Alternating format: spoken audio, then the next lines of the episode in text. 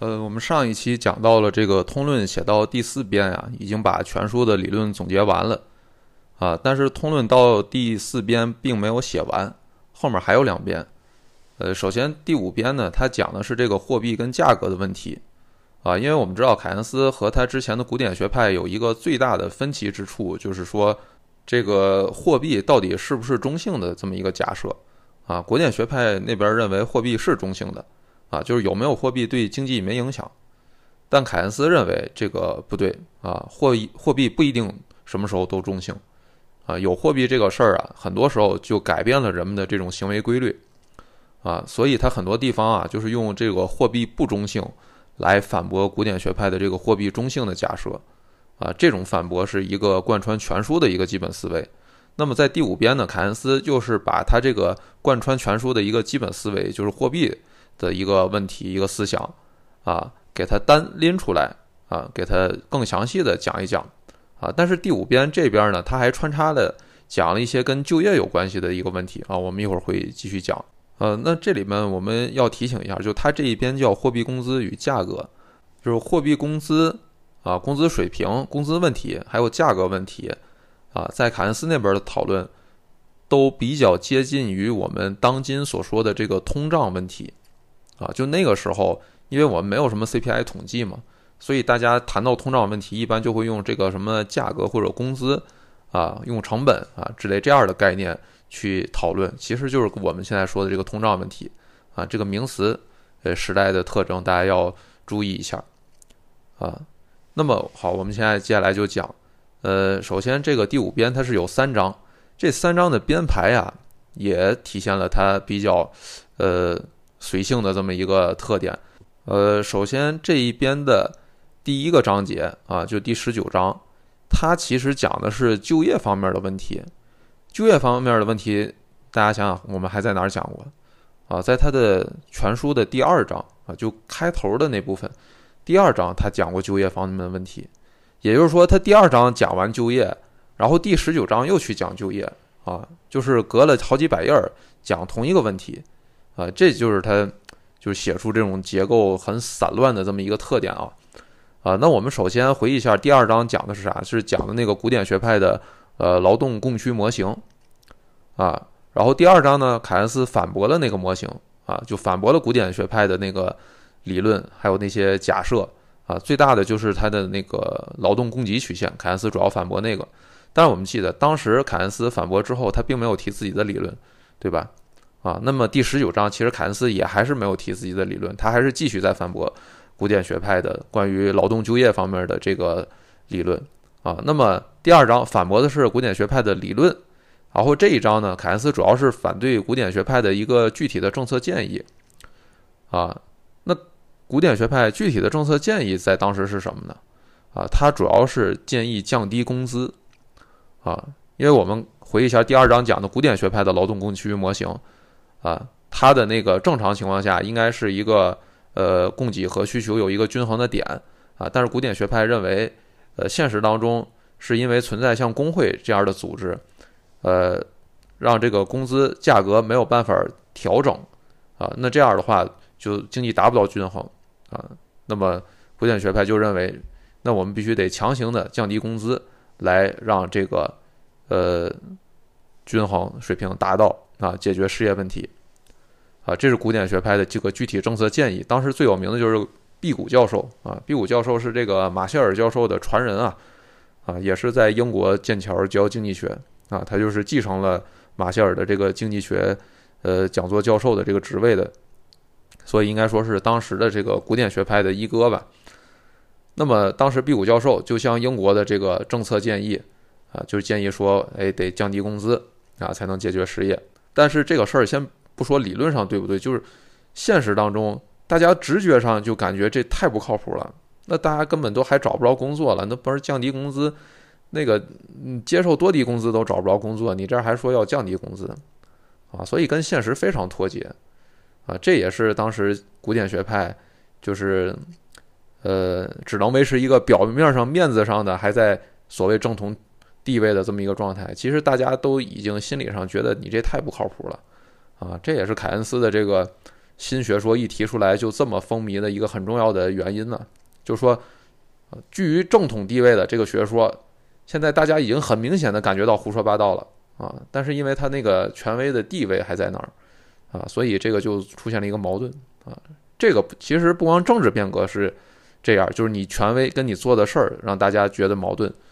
啊。你其实学界这种思想界也是啊，你权威的说法跟现实当中脱节这么大，大家心理上也想革命了，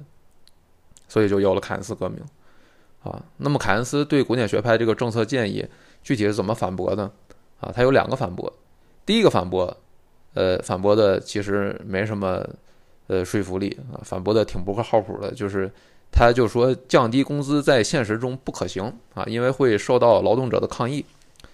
其实你这个说的说跟没说一样，那当然会这个受到抗议了，这个这不是废话吗？而且人本来就是讨论一个。呃，理论逻辑的问题，你这边来了一个现实中做不到，你就反驳了啊，所以我觉得凯恩斯这块又比较，就是就是随口而出了一个感觉啊，就是可能意识流就流出来了，就是，呃，然后呢，他主要是第二个反驳啊，第一个反驳不重要，他主要是要讲他的第二个反驳，第二反驳就是理论上的反驳了，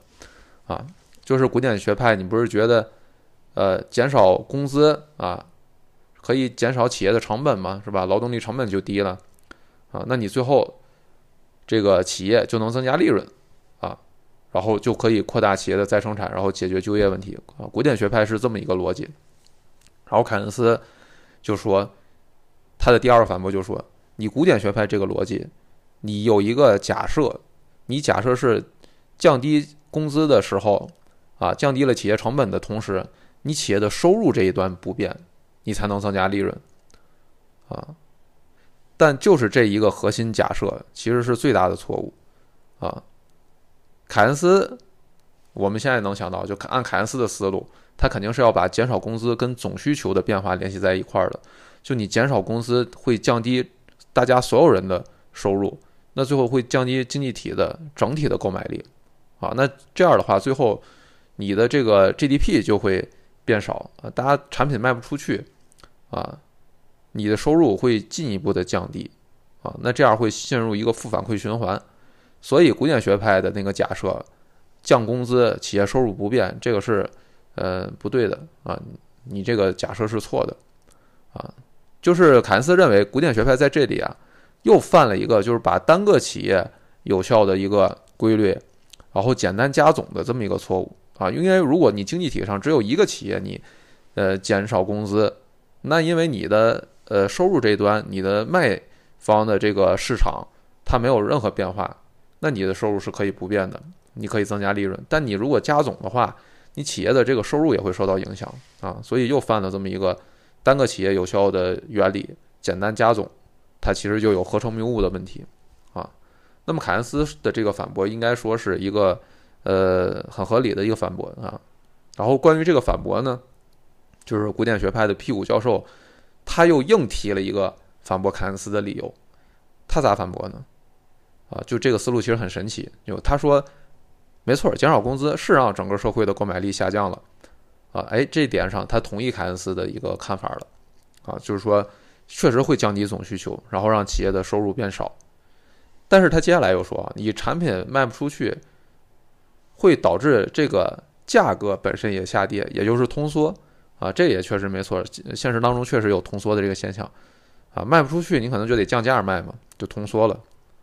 那么通缩，他说有一个什么后果呢？它会增加债权人的财富，减少债务人的财富。啊，那这个逻辑大家可以，嗯，想一想啊，它是增加债权人的财富，啊，那么在我们整个社会来说呢，如果一个国家的政府，它是一个最大的债务人，就政府发国债嘛，啊。政府如果有大量负债的话，那么通缩的后果就是减少了政府的财富，然后增加了我们这些国民持有政府债权的这些国民的财富，啊，就增加了私人财富。那么这会有什么后果呢？啊，就我们国民财富如果增加的话，那大家是会提高支出的。但是政府财富减少的话，政府它不会减少支出啊，就政府你该花钱还是必须得花，是有刚性的。所以政府就算财富减少了，它也不会减少支出。所以这样最后呢，就是全社会的需求加总在一块儿，还是会提高的，啊，就是说通缩的情况如果出现，大家的这个因为财富的重新分配，啊，最后，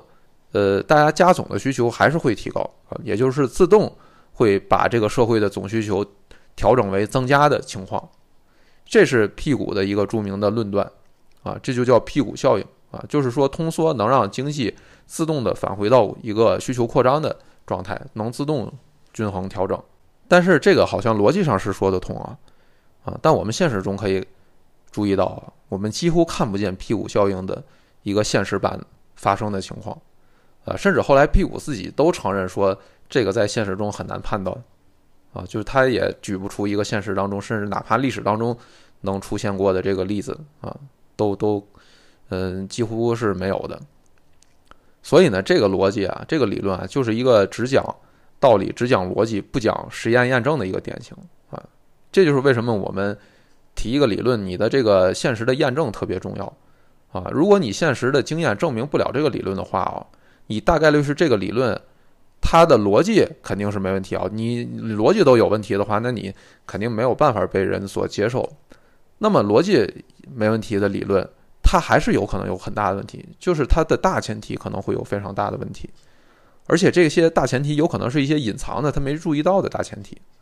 啊，所以我们做实验的最重要的是验证一个理论的大前提，不是验证一个理论的逻辑啊，你逻辑都没有，你就别做学术了，所以比如说我们屁股效应，他刚才讲的这个东西，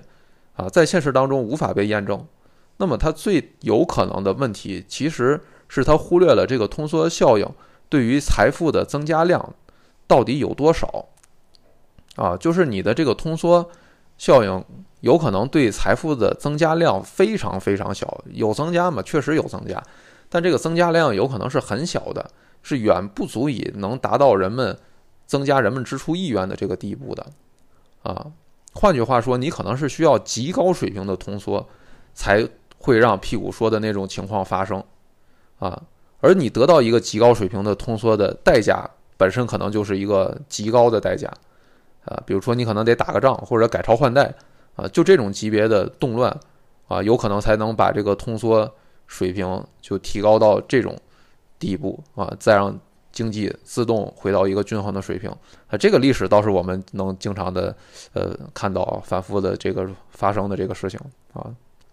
所以呢，就是辟谷效应它最大的问题。它在现实当中得不到验证的，可能就是它的大前提方面啊，它忽略了这个程度的问题，啊，就是它光说通缩能给经济带来均衡，但没说得多通缩啊，就不谈剂量，谈毒性啊，就这个一个问题，啊，好，那这部分就是这个第十九章跟第十九章的附录讲的这么一个问题，就是凯恩斯呃反驳了古典学派的一个呃就业论啊。这个部分要跟第二章结合起来看，大家可以返回去再结合着看一下，呃，应该会更有感觉。那接下来我们讲这个第二十章和二十一章这两章才是主要，呃，讨论货币问题还有通胀问题的两章啊，主要就是反驳古典学派的这个货币数量论啊。那我们都知道，古典学派关于通胀和货币关系，它有一个最著名的理论就是货币数量论。啊。这个货币数量论的基本形式就是 mv 等于 pq 啊，那么 m 乘以 v 等于 pq 啊，m 就是货币数量，v 呢，它们叫货币流通速度。啊，然后等式的右边 p 是价格水平，然后 q 是产量啊，或者说是国际呃实际国民收入，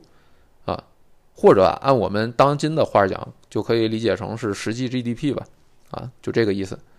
那么 p 乘以 q 呢？p 是价格，那乘完之后其实就是名义 GDP 啊。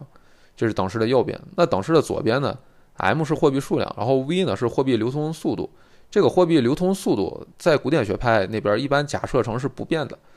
为什么不变呢？因为他们认为这个东西啊，跟大家的这个心理习惯啊，跟社会的风俗习惯，跟这些有关系啊。你比如说，你一个人挣了一百块钱，你是花六十还是花呃二十？啊，这个可能是跟一个社会的总体习惯，啊，一些约定俗成的惯习有关系的啊，所以呢，就是它短期应该是不变的啊，你不会说今天你赚一百块钱花二十，明天你突然就变成赚一百块钱全花了，啊，你大概率不可能是一个就是呃消费习惯波动这么大的一个人，啊，所以古典学派直接就假设 V 这个是不变的，啊，那么同时古典学派还假设那个国民收入就实际 GDP 那个 Q 也是不变的，呃，或者说它跟货币数量没关系，啊，跟货币数量没关系。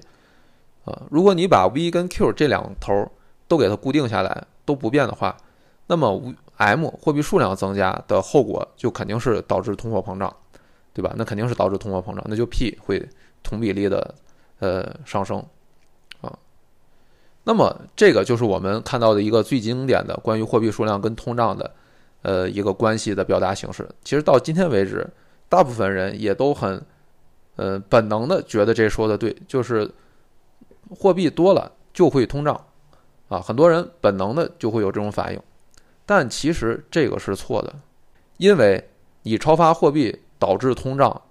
其实这里面就暗暗含了一个假设，它的假设就是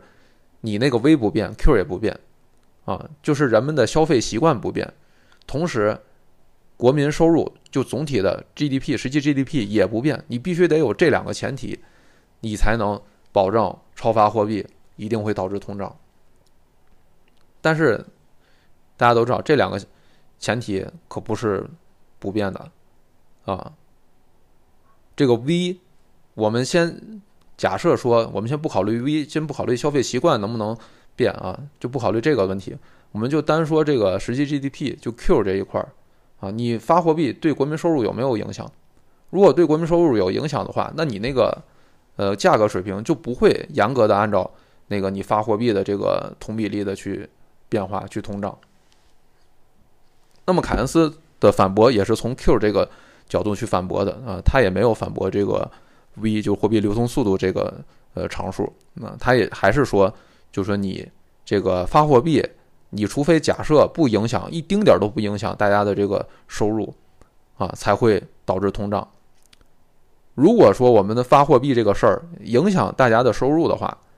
那最后还未必它就是会有通胀，啊，我们可以举一个例子啊，就比如说我们现在经济在衰退当中，啊，那么我们政府啊，好，现在发货币啊，搞基建。那注意，我们现在是衰退当中啊，大家都没活干啊，就这种状态。那我们第一步发货币啊，然后比如说发货币，然后政府发债啊，发了几个亿，然后政府拿这笔钱去搞基建。搞基建就把这笔钱第一步先，呃，转到了那些基建承包商的那个手里了啊，建筑承包商，啊，然后呢，呃，比如说你诱导了这个承包商盖了个度假村，是吧？啊，我们注意啊，现在整个社会的产能利用率很低，大家都没活干，承包商本来也好几年没活干了，你现在花发了个货币，然后让承包商去盖度假村，这个时候承包商。他肯定是很高兴的，就把这活接了，然后干，他不会去提高价格的，啊，因为他都没活干呢，啊，你别说你现实经济当中，我们大家都知道，你这个产品的卖价，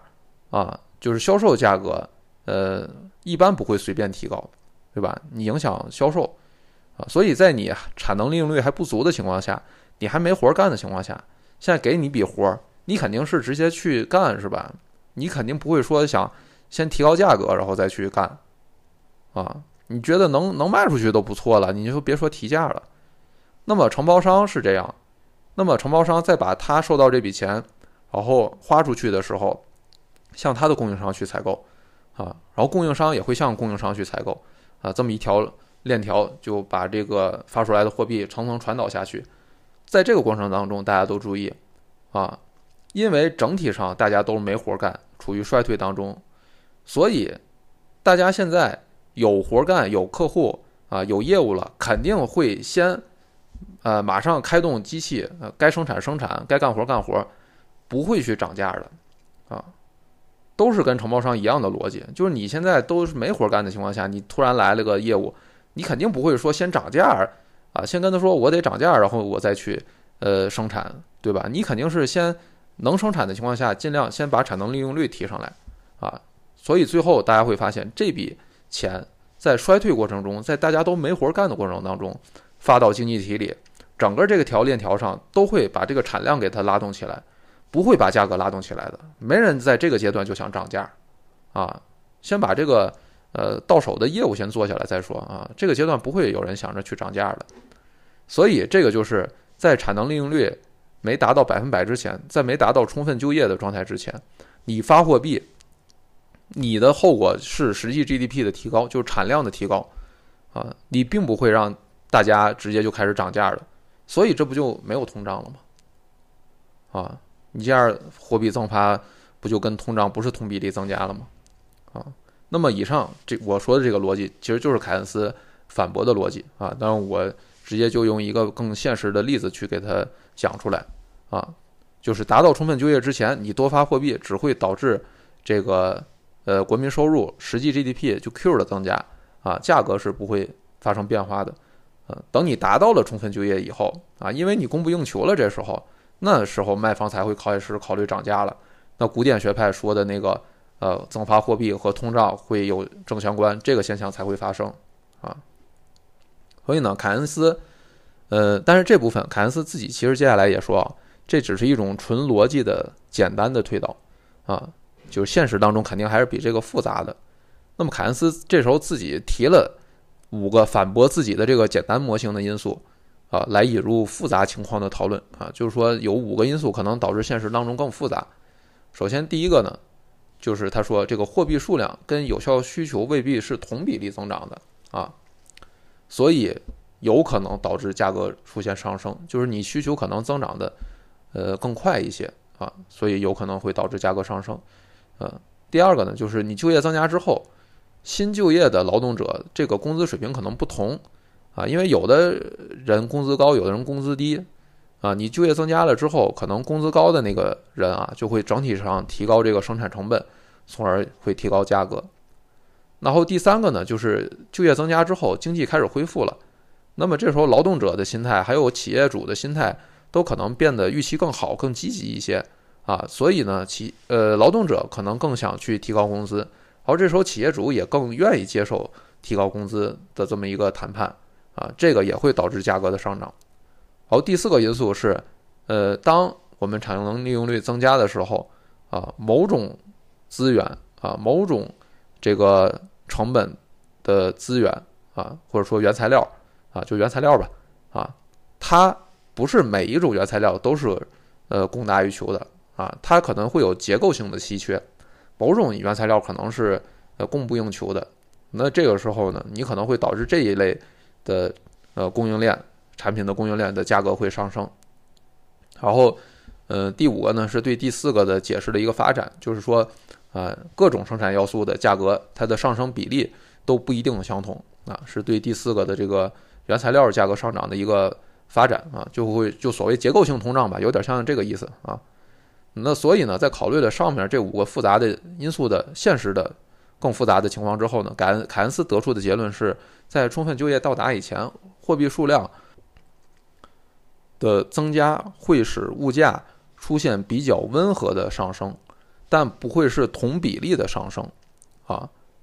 然后在到达充分就业之后，货币数量跟价格的上升的那个相关性才会更强啊。这个就是我们现实中看到的经济扩张。往往和温和通胀同时发生的这么一个原因，啊，这个就是凯恩斯整个关于货币数量的这么一个还有通胀关系的这么一个讨论，啊，好，到这边呢，前五边讲完了，基本上他的所有的理论方面的呃思路也都讲完了，然后他最后还有一遍，这个第六遍叫通论引起的几点思考的概述，啊，你从这名字其实就能看出来啊，呃，这一边呢就不再讨论这个纯理论问题了。啊，不是讨论模型了，呃，它主要是用它已经提出的理论去讨论几个具体的问题，啊，应该说都是当时的热门问题、热点问题吧，啊，都是流量型的这个问题，所以最后一边呢，呃，是属于一个应用篇，啊，就把它的理论应用在当时的一些热点问题上，然后因为这一边的很多的思路，我在之前的很多期播客里面其实都分散着提到过了。啊，而且这几章呢，他写的也不算特别难，啊。通论它有一个特点，就是它前面难读，但后面比较好读，这是它特点。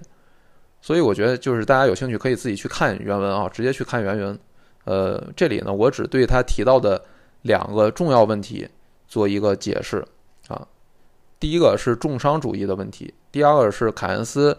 关于提高消费的这么一个问题啊，就这两个问题。首先，我们说第一个重商主义。呃，重商主义呢，应该说是西方的第一个经济学学派啊，但这个学派后来被古典学派的观点基本就彻底否定掉了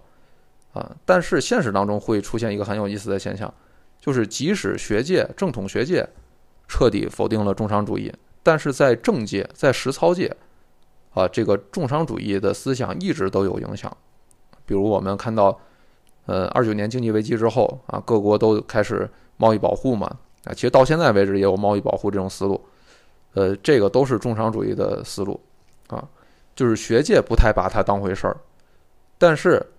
政界、实务界一直都。离不开他的这个思想的一个影子，啊，这个现象本身也是能很能说明问题。凯恩斯就认为重商主义里面，啊，重商主义可能说的确实有很大一部分是错的，但是里面其实有很多非常重要的有真理的成分，啊，这是凯恩斯说的。所以凯恩斯在这一节特别呃花了一整篇呃一整章去讨论重商主义的一些问题啊，从。前人当中汲取了一些智慧，那么他能从重商主义当中汲取到一些智慧，其实非常重要的。我认为啊，是重商主义，它本质上是人类的第一个宏观经济学学派啊。为什么呢？因为重重商主义当时他考虑的问题都是关于如何让国家变得更强大的问题，就如何让国家更有实力、更强大。所以他从一开始，他就是一个站在统治者角度思考问题的视角。啊，他一开始就是，就是就是出于当国师的考虑才有的这么一个理论，啊，所以阴差阳错的就让重商主义在当时出现了很多跟后来的宏观经济学很类似的一些思想，比如我们以前讲过，就威廉佩蒂，他提议什么？他提议要国家要花钱修桥修路来解决失业，他就提过这种观点，啊，大家可以想象啊，几百年前威廉佩蒂比凯恩斯早了几百年。就提出过几乎是一模一样的观点了，啊，所以我们可以说啊，就是其实很多时候你看问题就是你角度取决，就是决定的。你用统治者的视角思考问题，你就会整体上去思考经济问题，你就会自然而然的得出跟现代宏观经济学很像的一些思想。所以我们可以说，重商主义是一个古典版的宏观经济学，啊，或者说是一个简化版的宏观经济学，啊。所以呢，即使它的这个呃基本观点被正统学界都否定掉了，但是你会发现，如果你去当一个统治者，你可能搞不好你自己凭直觉就会摸索出类似重商主义的很多结论。就只要你在那个位置上，你得整体性的思考啊。包括凯恩斯啊，为什么他能提出这么一套？我们之前讲过，凯恩斯特别重实物，他自己也当过这当过这个公务员儿。啊，就是他对食物的这个关注非常强，所以他自自动的就会把自己带入到那个更整体性的位置去思考这个问题，啊，所以凯恩斯对这个古典学派和重商主义的关系，他是怎么评价呢？他说，古典学派啊，把重商主义和千年来政治家们努力要达到的目标，假设成会自动通过均衡达到的，啊，这是凯恩斯最终对古典。学派的一个评价，啊，就是古典学派假设均衡能自动达到，但其实不是，均衡没法自动达到，想达到均衡，这个可费劲了，啊，这么几千年来，我们这些统治者、这些政治家们天就琢磨的就是怎么达到古典学派说的那个自动能达到的均衡，然后重商主义因为是当时的一个国师理论，啊，所以他也是帮着统治者们一块想怎么才能达到这个均衡，啊，所以实际上是你得人为调调控，你才能。达到均衡的，不是古典学派觉得你自动就均衡了，或者说你自动均衡可能得付出极高的代价，啊，比如打仗、革命之类的。那我们接下来就具体讲重商主义，呃，它其实就一个最核心的思想吧，啊，就是要增加贸易顺差，同时国家要积累尽可能多的贵金属啊，比如黄金啊，就这两条，增加贸易顺顺差，然后增加呃黄金，呃这两条其实呃是呃一样的，因为你增加贸易顺差，当时的货币就是黄金嘛，所以你肯定得用黄金结算。那你增加贸易顺差的后果就是能让呃你赚回来更多的黄金啊，就类似我们现在的外汇储备啊，就这个。然后凯恩斯的解释啊，他是认为为什么重商主义他到最后就提了这么一个思路，而且被后来即使到了二十世纪也被很多国家就不自觉的在用这套思路呢？就是因为在过去那个时代啊，在用黄金当货币那个时代，在政府不能去搞什么基建刺激的那个时代，其实这个方法是政府能应对经济衰退的唯一方法。我们想想，贸易顺差是什么意思？贸易顺差它其实就是在增加有效需求，只不过是来自国外的有效需求啊。所以我们到现在为止还把这个进出口叫对外净投资啊。学术上，就你这个进出口，它的作用跟你的投资诱导其实是非常类似的啊，只不过是一个国内的诱导，一个是来自外国的诱导，但都是要诱导你去生产更多的东西啊。所以，只要我们让进口变得更少，出口变得更多，我们就会发现来自国外的对我们国家生产的诱导就会更多，啊，这样大家就不会失业，啊，所以当时，呃，有所谓叫怕货这个思想，就古代有这么一种叫怕货的这么一个现象。怕货什么意思？就是怕进口，啊，就就古代的这个呃国家管理者，他直觉上他就感到了有怕货这种感觉，就是害怕进口。啊，最好多出口一些，最好少进口一些。他直觉上就会觉得，哎，这个怎么进口一多，大家就失业也变多了呢？啊，但是进口少的时候，那大家就有活干，然后失业就很少。啊，他直觉上就感到了这个，呃，增加进口不对啊，我们得增加出口，就得贸易顺差。啊，这就是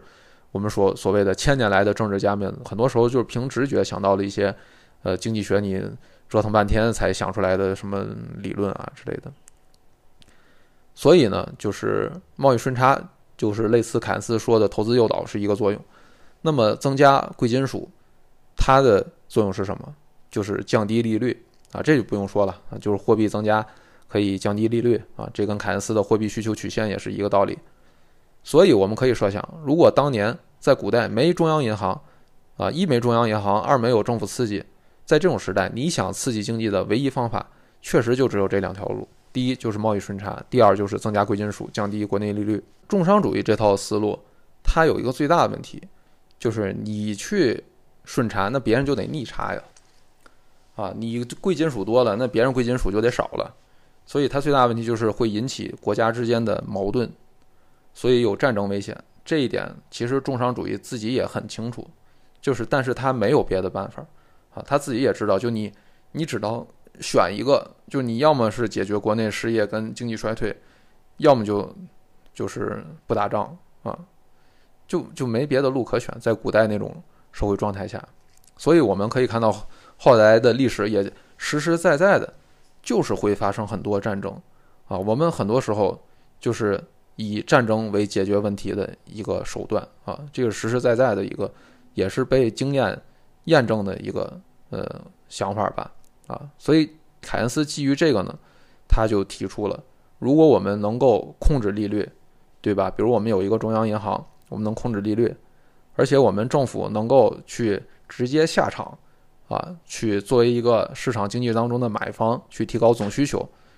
那我们就不用非得搞顺差了，就不用靠让别的国家吃亏来解决我们自己国家的失业跟衰退问题了。啊，所以这一点上啊，我觉得才是凯恩斯的一个最大的一个贡献，啊，就是说，呃，古代社会的政治家们自己在那儿摸索摸索，啊，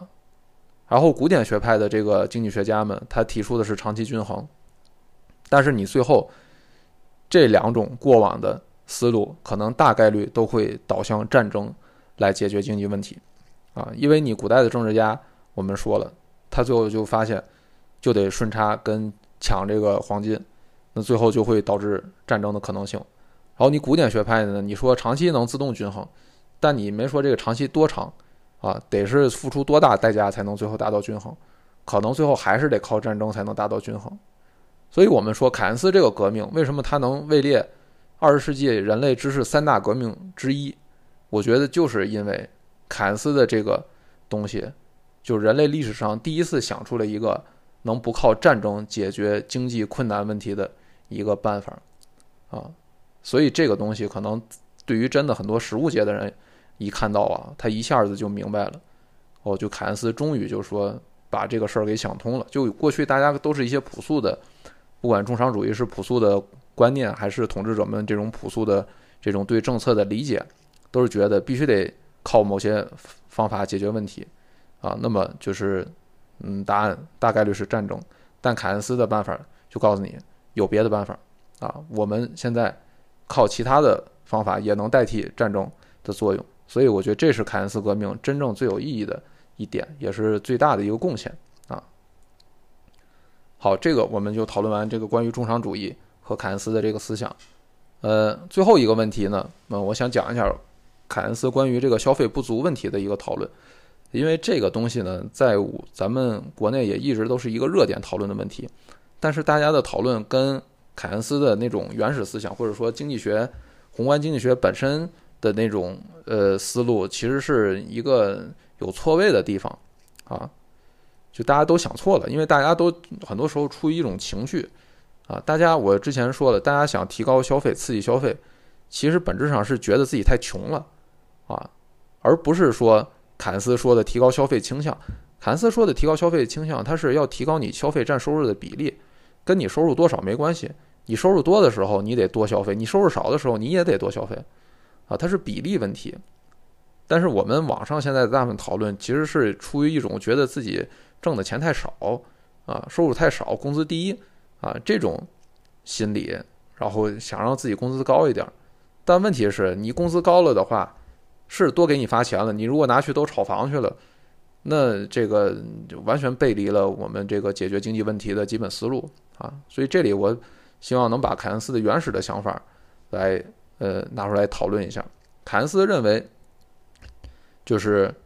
呃，凯恩斯也讲过类似像投资的最终目的是消费这类的表述。就凯恩斯也认为，我们最终的目的，我们人类社会应该是以大家能更多的消费，啊，能更多的享受物质资源、物质的丰富为目标的。但是凯恩斯这里也意识到，你想让全社会的生产力提高，那你必须有前期的资本积累，啊，你没有机器设备，你咋生产大家需要的东西呢？对吧？啊，你没有这些基建，啊，这个飞机、高铁，那你怎么去达到大家福利的提高呢？所以你前期啊，穷的时候，就还是得多投资，啊，这也是他的基本思想，就是说现在穷的话，你要靠多投资来补充需求啊，因为这个时候不光是解决失业问题，呃，还是要能同步解决长期发展的问题，所以我们选择了投资这个办法去刺激经济。如果有一天我们资本品已经非常非常多，多到不再稀缺的地步的时候，这个时候，我们就可以想方设法提高消费倾向了，啊，所以凯恩斯认为，在他那一代人还是应该通过投资来补充需求，但是经过几代人之后，他认为就可以想办法去提高消费倾向了。而如何提高消费倾向呢？凯恩斯他的设想最重要的就是减少贫富差距，啊，因为基本的理论就是说，边际消费倾向会随着收入增加递减嘛。所以你把钱给穷人，肯定才能整体上提高全社会的消费倾向，啊，呃，到了这一步呢，应该说凯恩斯的思路跟我们现在流行的基本思路是差不多的。当然，我们刨去我们现在流行思路的当中那种比较情绪化的那个那部分啊，就是先靠投资脱贫，等有钱了再提高消费倾向，啊，然后提高消费倾向的方法是减少贫富差距，啊，基本上跟我们现在的。一个流行的啊，靠直觉思考出来的一个结论也差不多了啊。到这儿我们会发现，哎，又是一个凯恩斯是吧？讲了这么多啊，费了半天劲，最后还是回到了一个靠直觉就能得到的结论。但是这种得到的价值还是要比直觉的价值高多了啊，因为你靠直觉得到的东西未必对。你古典学派跟重商主义，它都靠直觉得到了很多。在逻辑上非常正确的结论，但问题在于他们没去经过实践的验证，他们不知道哪个大前提可能是错的，啊，所以只有经过历史的验证的，啊，经过人类社会不断的踩坑的，你最后才可能发现你忽略的那些东西里面有哪些是有决定性作用的大前提，啊，所以我们最后很多时候社会科学是绕了一个大弯子，得出来了一些跟直觉类似的结论，但这个得出的。过程可能是非常艰辛的啊，是经历了历史的实验啊，而每一次的历史实验，都可能意味着是一些人类全社会级别的灾难啊。